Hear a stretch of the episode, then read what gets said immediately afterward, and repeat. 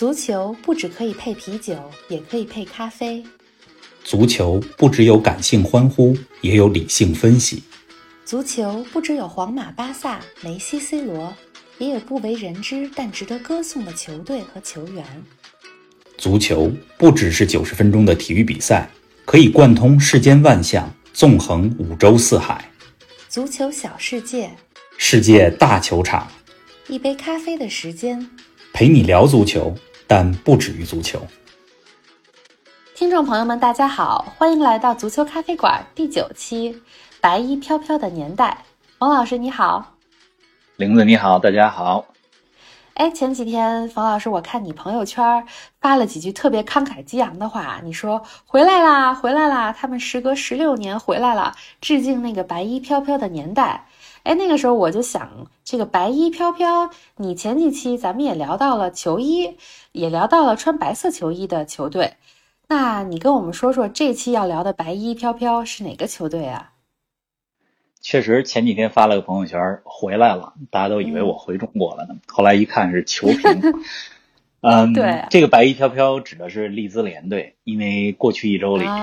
英超的英国的球队利兹联应该说是足球新闻的热点，他们时隔十六年回到了英超联赛的舞台，在上礼拜五的时候，七月十七号的时候，这支征战在英格兰第二级别联赛中的球队，他们锁定了英冠联赛，就是第二级别联赛的冠军，重新回到了英超的行列，而。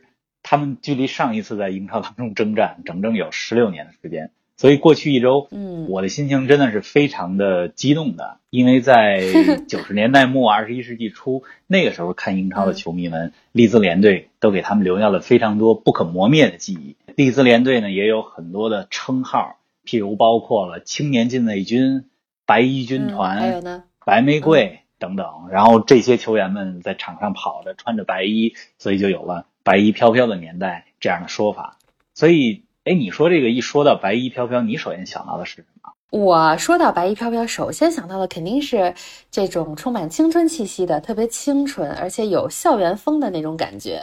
所以，我觉得白衣飘飘吧，经常用来描述八九十年代那个时候的校园的感觉。而且，我记得还有首歌就叫《白衣飘飘的年代》，对吧？那你说的这支利兹联队应该很年轻吧？那个时候，的确如此。世纪之交的那个赛季，一九九九到二零零零年，利兹联队是英超二十支球队当中平均年龄最年轻的球队，他们的平均年龄只有二十二点七岁。嗯，当时的他们的主教练爱尔兰人，上期咱们就讲到了爱尔兰足球，这期讲利兹联队当时最辉煌的年代里，他们的主教练是爱尔兰人奥莱利，非常大胆的使用年轻球员。就是这样一支初生牛犊不怕虎的球队，在曾经的英超那个时候，英超的双雄是曼联和阿森纳，嗯，基本上连续多年，曼联和阿森纳包揽了英超联赛的冠军。但是就是这支嗯非常年轻的利兹联队，他们在英超当中曾经连续多轮占据积分榜的榜首，一度有超越曼联、阿森纳夺冠的希望。而且就是这样一支。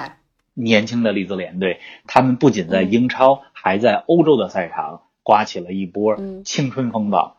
嗯，而且在二零零零到零一赛季的欧洲冠军联赛，咱们前几期节目一直在讲，欧冠是欧洲俱乐部最高荣誉的赛场。利兹联队打入了欧冠的四强，那进入了半决赛。对于当时看英超的很多中立的球迷来讲，他们怎么看？嗯，我觉得用现在的话来讲，都被利兹联刷粉。那个时候啊，吸粉了，吸粉了。虽然没有网络直播，然后不能在手机上，不能在移动端看比赛，也不能把比赛录下来，呃，但是仍然有很多我身边的英超的球迷，他们就是盯着这个报纸看每天的电视转播，哪个台播英超，哪个台播利兹联的比赛，守着电视台，守在电视机前看利兹联的比赛。嗯，这是中立球迷。我觉得利兹联，嗯，它不像曼联、阿森纳、利物浦，怎么说，有着那么多庞大的球迷的群体。但那个时候，即使你是另外一支球队的球迷，你也非常愿意看看利兹联踢的，也都很关注他。对，因为他们太年轻，而且打法太漂亮了，而且涌现了非常多的足坛上后起之秀这些新星们。哎，那这么说来，有挺多故事可以讲一讲。用现在的话说，那个时候队里肯定有很多小鲜肉啊，来跟我们说说那个年代利兹联队里的小鲜肉吧。利兹联队里边的小鲜肉真不少，而且一代接一代的，从一九九七年到二零零三零四年，这是他们在英超的，嗯，比较辉煌，然后从辉煌走向坠落的这几年。咱们就先说这么几个人吧。从国籍上来说。先从英格兰说起，嗯，OK，英格兰的球员伍德盖特、阿兰史密斯这两个后来在英格兰代表队都出场过非常多次的英格兰的球星，他们都是利兹联青训体系里边培养出来的球员。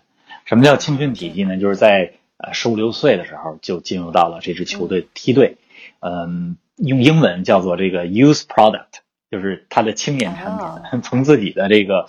呃，农场上收割下来的这个果实，对吧？自产自销，销给自己的。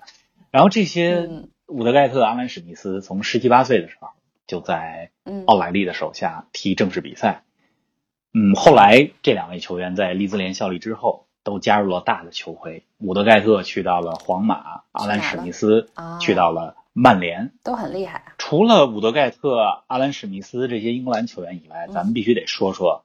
利兹联队中的爱尔兰人，上期讲到了爱尔兰足球，是的，我们讲到了一个爱尔兰足球的姓氏叫做基恩，没错，一个叫罗比基恩，一个叫罗伊基恩，是的。其实除了两位基恩以外，在九十年代末二十一世纪初，利兹联队鼎盛时期的左右边后卫都是爱尔兰人，左后卫是伊恩哈特，右后卫是凯利。哦，哎，方老师，我听说这个球场上像这个左右后卫还有个名字，都说带刀后卫。咱们给这个对足球没有那么熟悉的朋友们也讲讲什么叫带刀后卫吧。带刀后卫这个词儿，我觉得是从带刀侍卫来的。嗯，对于带刀后卫来讲呢，后卫后卫嘛，传统的后卫都是防守，但是这个边后卫咱们讲到了它的特点，就是要能攻善守。一般这个带刀后卫指的就是还能够助攻。还能够进球，在球队的整个体系里扮演一个 playmaker，啊，就是关键的助攻人员的这么一个能攻能守，对，能攻善守的人。像利兹联队左后卫爱尔兰人伊恩哈特，他还有一个任意球绝技，基本上球队获得了三十米、三十五米以内的任意球机会，伊恩哈特就会走到球前。他在英超赛场上多次任意球攻门，直接破门。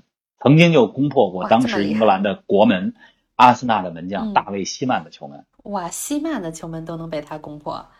没错，除了爱尔兰人以外呢，在利兹联队，咱们必须还得说到另一个国家的球员，就是澳大利亚人。哪个国家？呃啊，也是因为澳大利亚和英国之间的关系，澳大利亚的很多球员都在呃英国的英超、英冠、英甲联赛中效力。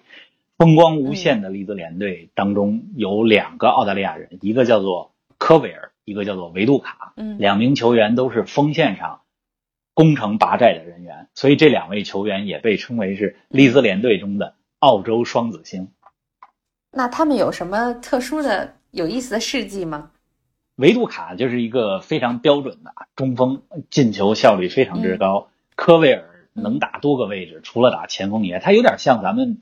嗯，经常说到的影子前锋，在一个高中锋的身后，呃，既是前锋，有的时候又回撤到中场，能打前腰等等多个位置。我觉得我是非常喜欢科威尔这个球员，科威尔非常的灵巧，嗯，在澳大利亚国家队也有非常出色的表现。最后从利兹联队还转会到了另外一支英超的强队利物浦队，跟随利物浦队获得了二零零四零五赛季的欧洲冠军联赛的冠军。啊，原来是这样。嗯，除了澳大利亚、爱尔兰，还有刚才咱们说到的阿兰史密斯、伍德盖特这两个英格兰球员以外，我还必须得说，利兹联队中有一个被称为英超恶少的球员，叫做里鲍耶。啊，他怎么了？他就是在球场之外惹事儿。他其实是利兹联队中场的核心人物啊。嗯，利兹联鼎盛时期，中场还是换了不少人。比如说像。呃，挪威的巴克，英格兰的老将巴蒂，英格兰的小将麦克菲尔都曾经在鲍耶的身旁打这个三个中场的另外两个，有时候打四个中场，嗯就是鲍耶身旁的另外三个人，呃，换来换去。但是这个鲍耶一直是铁打不动的主力，但是他在球场之外嗯可真的不是一个省油的灯。我就说一个事儿，好啊，二零零零年初的时候，他带着球队里的小孩儿伍德盖特，那才二十岁左右啊，就出去喝酒。喝完了酒以后，这鲍耶和伍德盖特把一个在利兹的亚裔的学生给打了，而且还打得不轻，最后被刑事指控了。哟，那他这被指控了之后还能踢球吗？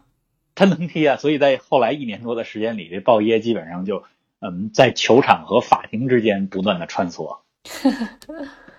哎，那真是不省心。你说这个球队里有恶少，那他们的球迷怎么样啊？是不是也不是省油的灯啊？利兹联的球迷，我觉得在英国的所有球迷里是非常值得尊敬的球迷群体之一啊，表现在对球队非常之忠诚，现场的气氛非常之热烈。他们的队歌，上周咱们讲到了爱尔兰足球，讲到了爱尔兰足球的这个民谣，对吧？阿森莱的田野，嗯，利兹联队的队歌也非常有名，叫做 Marching On Together，就是一起前进。啊，他们的球场叫埃兰路球场。嗯只要球队在比赛，无论是征战的是欧洲的赛场，还是嗯低级别联赛，无论是球队的高光时刻，还是低谷的时候，唯一不变的是埃兰路球场里利兹联球迷高唱着 “Marching on together, Leeds United”。咱们也来简单的听一下这个 Marching On Together。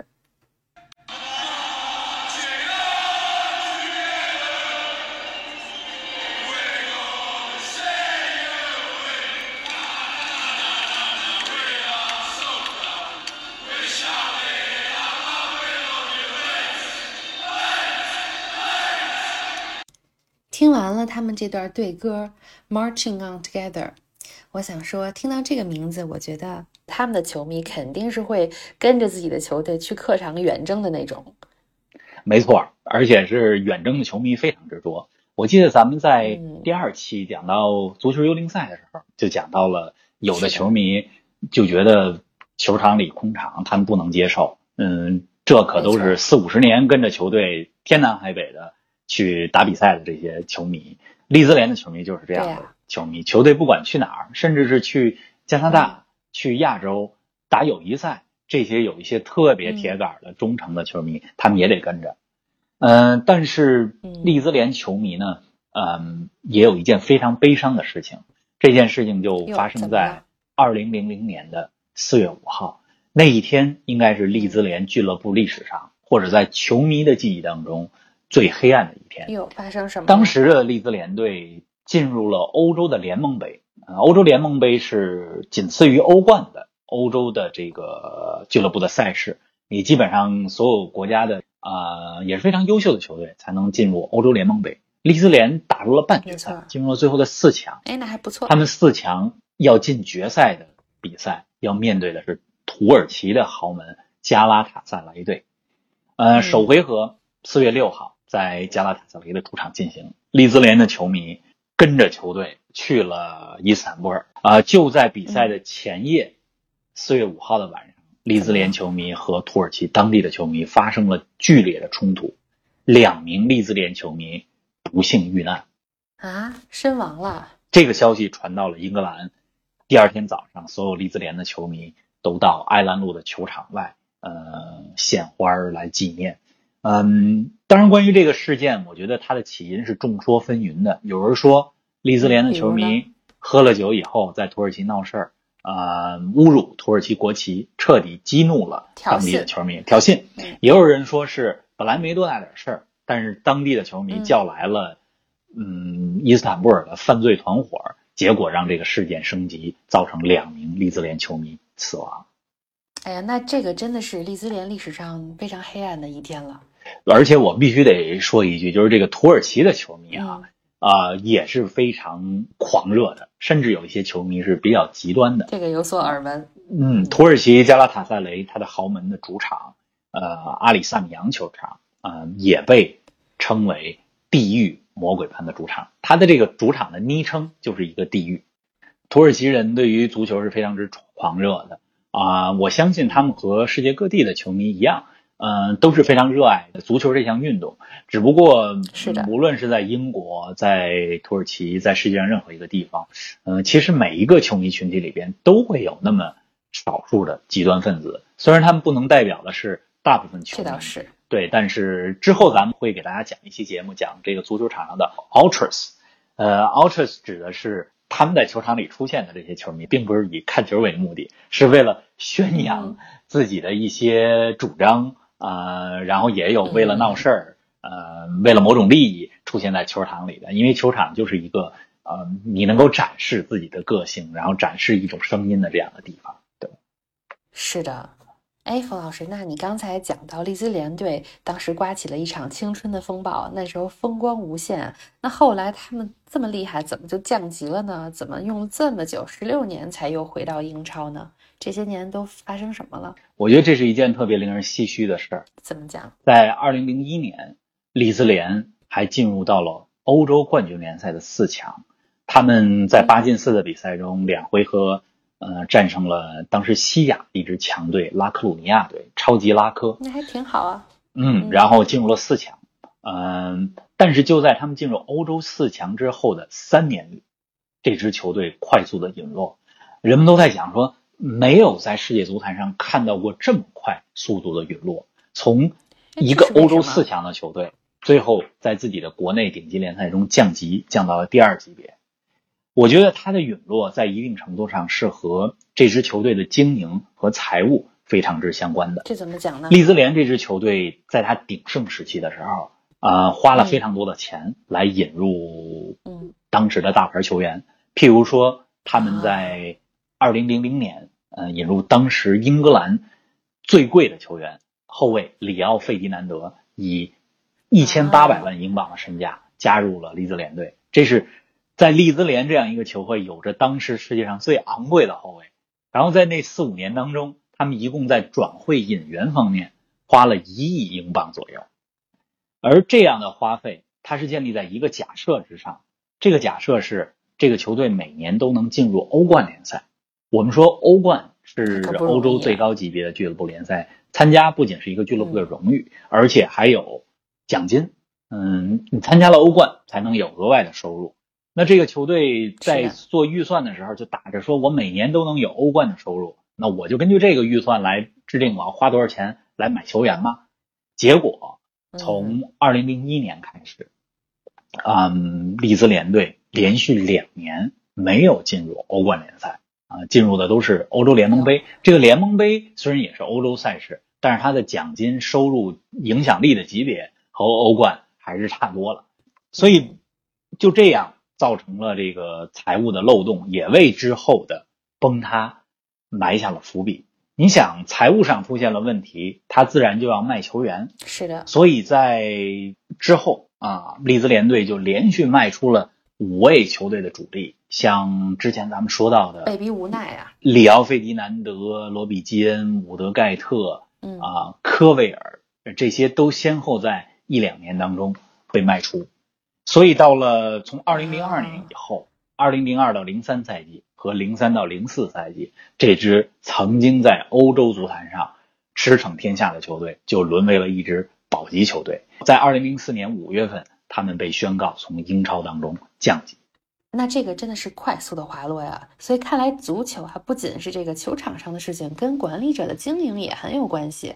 哎，冯老师，以后咱们有机会也可以从财务啊和经营的角度来聊聊足球。没问题啊，嗯，我觉得听说没有什么比球队降级更让球迷失望的了吧？当时这个利兹联一宣布降级了，球迷们是不是非常的伤心啊？确实如此。我现在的脑海里仍然记着一个画面，这个画面是二零零三零四赛季英超联赛的倒数第三轮，利兹联队客场对博尔顿队。嗯，那场比赛利兹联队嗯输球，输球之后他们应该是一比四嗯输给了当时在英超还不错的博尔顿队。输球之后，英超还有两轮没踢，他们就已经提前降级了。呃，跟随利兹联队客场呃远征，咱们说远征，其实呃利兹到博尔顿也没有多长距离啊。嗯、跟随球队客场作战这些球迷，利兹联的球迷们在看台上，哇！你想现场看着自己的球队呃这么多年来第一次降级，那一定非常之伤心。但是利兹联球迷，咱们说了，他们是非常之忠诚的。比赛一结束，嗯球员们有的都倒在场地上啊，还有的嗯，真的是拿球衣捂着自己的脸，然后再哭。但是利兹联的球迷们，他们依然高歌嘹亮的在唱着歌，鼓舞着自己的球队。呃，唯一让我感觉到非常心酸的一个镜头是，当时的镜头转播特写给到了看台上一个嗯，应该也就十岁左右的一个小孩，泪流满面不止这，么小，对，非常令人心酸。真情流露啊！而且上周利兹联队呃升级的时候，嗯，嗯，这名当时在他降级的时候泪流满面的小孩也上了媒体，啊，还在，还在十六年之后，他已经从一个十一岁的男孩成为了一个二十七岁的男人，然后他的第二个孩子很快也要出生了。球迷还有这个媒体还采访了他，你想这十六年的时间多么漫长啊！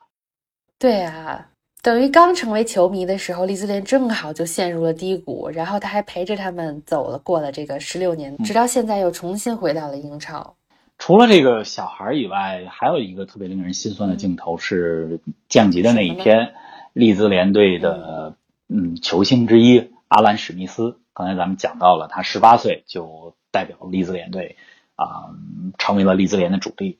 他非常之伤心，阿兰史密斯在球场上一直在哭，嗯、久久不能离去，啊、队友安慰他、嗯也不管用，因为阿兰史密斯是利兹联土生土长的一个球员，为自己的俱乐部效力，哦这是他一生的梦想。然后成为了球队的主力，跟着球队征战英超、征战欧洲赛场。现在要降级了，因为他知道球队降级了，肯定会把它卖出去。那个时候的利兹联财务危机已经非常之严重了，他作为当家球星，一定会被球队卖出去，啊、来换一些钱他也没有机会嗯，跟随球队再从低级别联赛打回到英超，而他之后加盟的就是利兹联的死敌曼联队。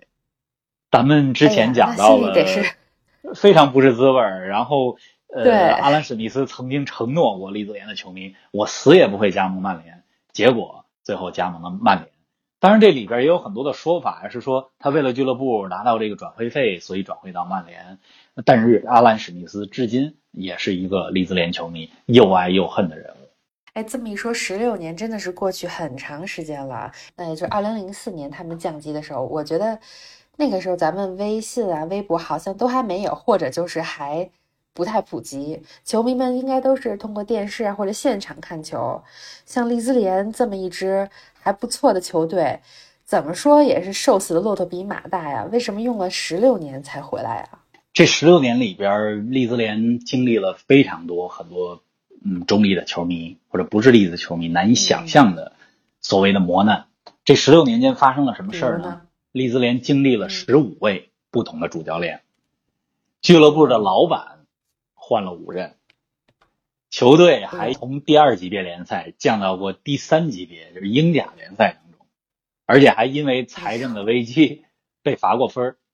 这十五年来，屋漏偏逢连夜雨啊！没错，而且这十五年来，他们慢慢慢慢慢慢填了一亿英镑的财务的窟窿，哎呦，太难了。并且在二零零四年的时候，还把自己的主场，本来他们拥有的埃兰路主场，把球场给卖出去了。嗯，你想，这就跟哎呦，家里没钱了，把房子卖出去一样。对啊，直到二零一七年财务状况有好转的时候，他们又把安兰路主场、嗯呃买了回来。嗯，经历了这么多事儿，嗯，在二零一八年的时候，他们做了一个非常正确的决定？让这支球队在最近的两年里边有着长足的进步，最终在上周的时候升回到英超。这个决定是二零一八年的夏天，他们嗯请来了阿根廷足坛的名帅贝尔萨。啊，说说这个贝尔萨，咱们必须得说说，我一直非常想说阿根廷足球，咱们将来一定找机会来说。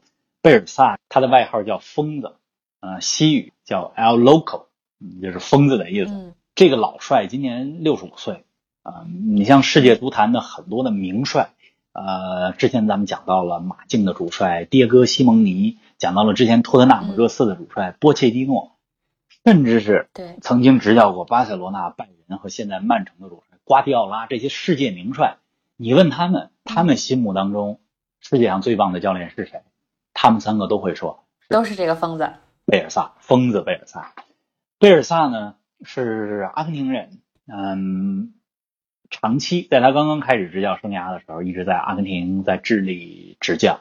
嗯，他以纪律非常之严明，对球员的要求非常之高，而且战术分析非常之透彻而闻名。他在二零零四年的时候，雅典奥运会带领阿根廷的国奥队获得了雅典奥运会的男足的金牌，这是阿根廷五十二年来第一块奥运金牌。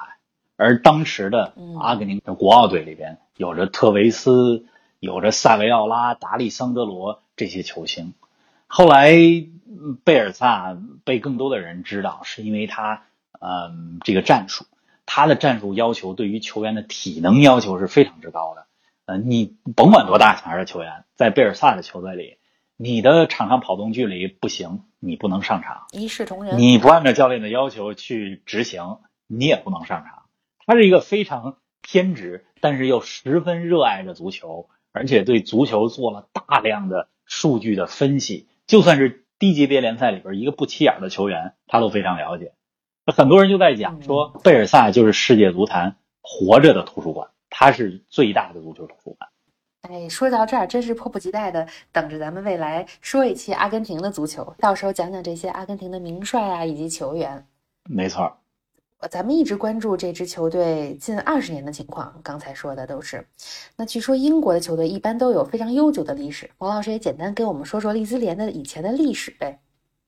利兹联这支俱乐部，它在英国不是最悠久的俱乐部，嗯，它一九一九年才成立，嗯，去年是也也也还可以，也不小了，也一百零一岁了。去年是他俱乐部成立一百年的时候，他本来想去年重新升入英超，为俱乐部百年献礼，结果晚了一年，今年是一百零一年，也不错了。嗯，这支俱乐部它历史上一共获得过三次啊英格兰顶级联赛的冠军，英超还叫英甲的时候，在英甲的最后一年，一九九一到一九九二赛季，利兹联队是他上一次夺冠，他就是英格兰顶级联赛卫冕冠军的身份进入到了。英超的这个纪元啊，原来是这样。呃，利兹联队非常辉煌的时候是什么时候呢？一九七几年，嗯，上世纪的七十年代，当时他们还参加了欧洲冠军联赛，进入了决赛。决赛当中输给了德甲的豪门拜仁慕尼黑队。另外，我还想到了上一期节目，咱们讲到了执教过爱尔兰队的一个英格兰教练，叫做杰克查尔顿。嗯，杰克查尔顿是的，嗯，这位名宿呢。咱们讲到了，在今年七月初的时候不幸逝世。他作为球员的时候只效力过一支球队，嗯，这支球队就是英格兰的利兹联队。哎，咱们这个节目真的是越说越能把说过的内容和新的内容都串起来了。哎，现在利兹联终于回来了，咱们又能看到球场上白衣飘飘的这些球员了。王老师跟我们说说，对未来利兹联有什么可以期待的吗？利兹联队从下赛季，也就是今年九月份开打的英超联赛里，嗯，就能出现在英超的赛场当中了。好消息！我觉得他们还是先力求在英超当中站稳脚跟儿，别降级，然后再冲击欧洲赛场。嗯，值得看的看点是非常之多的，比如说。比如呢？他们在英超当中会跟曼联队有两场比赛。呃，之前节目讲到了曼联和利兹联两支球队的恩怨，以及他们之间的比赛是被称为英国的足坛上啊红白玫瑰之争。嗯，另外呢，曾经的那个利兹联队白衣飘飘的年代里，利兹联被称为嗯青年境内军，因为在二十年前，他们那支球队的年龄是非常之小的。但是现在这支利兹联其实。啊，平均年龄已真的不小，嗯，也不年轻，嗯，但还好，他们 穿着白衣，啊，依然能够让我们看到白衣飘飘的感觉。我觉得还可以特别期待的一个是利兹联队的主教练贝尔萨，呃，他如果不出意外的话，也会跟球队续约。那么这样的话，在下赛季的英超当中，云集了嗯世界的名帅。你像现在已经有了利物浦的克洛普。这个曼城的瓜迪奥拉，特纳姆热刺的呃穆里尼奥，嗯，等等一众名帅，再加上贝尔萨，英超不仅可以看球员，还可以看这些大牌的教练。